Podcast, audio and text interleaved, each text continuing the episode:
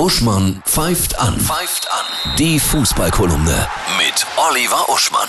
Hallo Oliver, ich grüße dich. Hi. Hallo Annette. Das Gesprächsthema diese Woche natürlich. Messi verlässt Barcelona ablösefrei. Ja, was bedeutet das in Gänze überhaupt für die Fußballwelt? Ja, zunächst mal ist es ein Hinweis darauf, dass wir tatsächlich in einer Simulation leben und ein Fehler in der Matrix ist.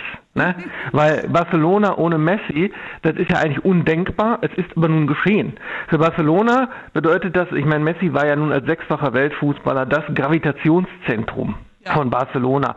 Äh, Barcelona war wegen ihm so stark und auch andere tolle Spieler kommen dahin oder sind dahin gekommen wegen ihm. Aber die brauchen jetzt einen Neuaufbau, ne? Und dazu passt zum Beispiel, dass Manchester City denen ein Angebot gemacht hat, den Messi für 100 Millionen plus drei Spieler im Tausch, drei Junge, ne? Die und zwar wirklich welche, die Barcelona gebrauchen kann und haben will, äh, zu holen. Und das, äh, dann wäre Barcelona natürlich fähig, in Ruhe einen Neuaufbau zu machen. Und Paris ist der andere Verein, der eine Chance auf Messi hat. Angeblich hat er ja schon mit seinem Kumpel Neymar telefoniert.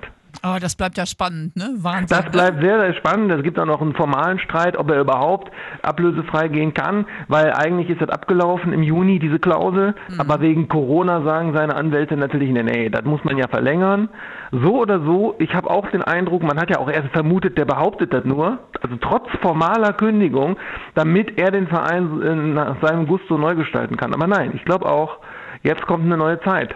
Ja, die neue Zeit, die alte Zeit. Die Geisterspiele bleiben vorerst Ja. für die Bundesliga. Weißt du, damit wir nicht enttäuscht sind, stellen wir uns mal darauf ein, dass das vorerst, dass wir das streichen können, ja, und dass die Geisterspiele so lange sind, nicht bis irgendwie Impfung ist, sondern bis die äh, Hightech-Firmen so weit sind, dass die Virtual Reality Brille, die ja schon gut ist, so gut ist, dass man sich für verschiedene teure Tickets in das Spiel schaltet.